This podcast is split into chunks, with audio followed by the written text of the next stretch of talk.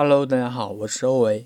今天我要分享的一个话题是，嗯，做内容需要被数据左右吗？或者是我们需要以从数据角度去出发吗？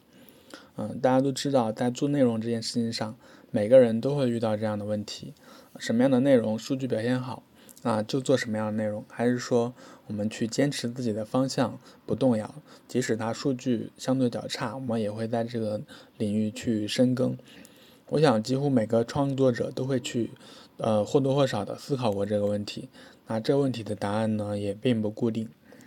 坚持用数据去做决策，呃，比如说追热点，那有可能会让你站在流量的风口，很容易就引爆了话题，跟随着舆论一起变得火热。呃，坚持自己的方向不变呢，则很有可能数据表现很差，得不到正面的反馈。呃，虽然如此，但是我觉得做内容不能一味的去看数据，而是要坚持本心。这也是做内容和做产品的一个区别。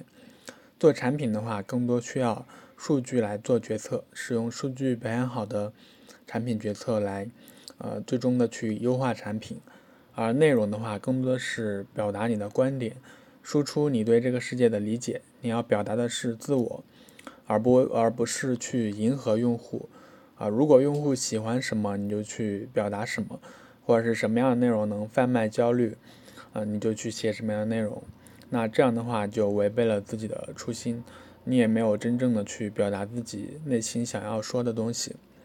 呃，如果只是为了追求高点击率呢，可能娱乐八卦这种内容的点击率是最高的，大家都会去产生呃生产猎奇的内容。那么这样的话，整个。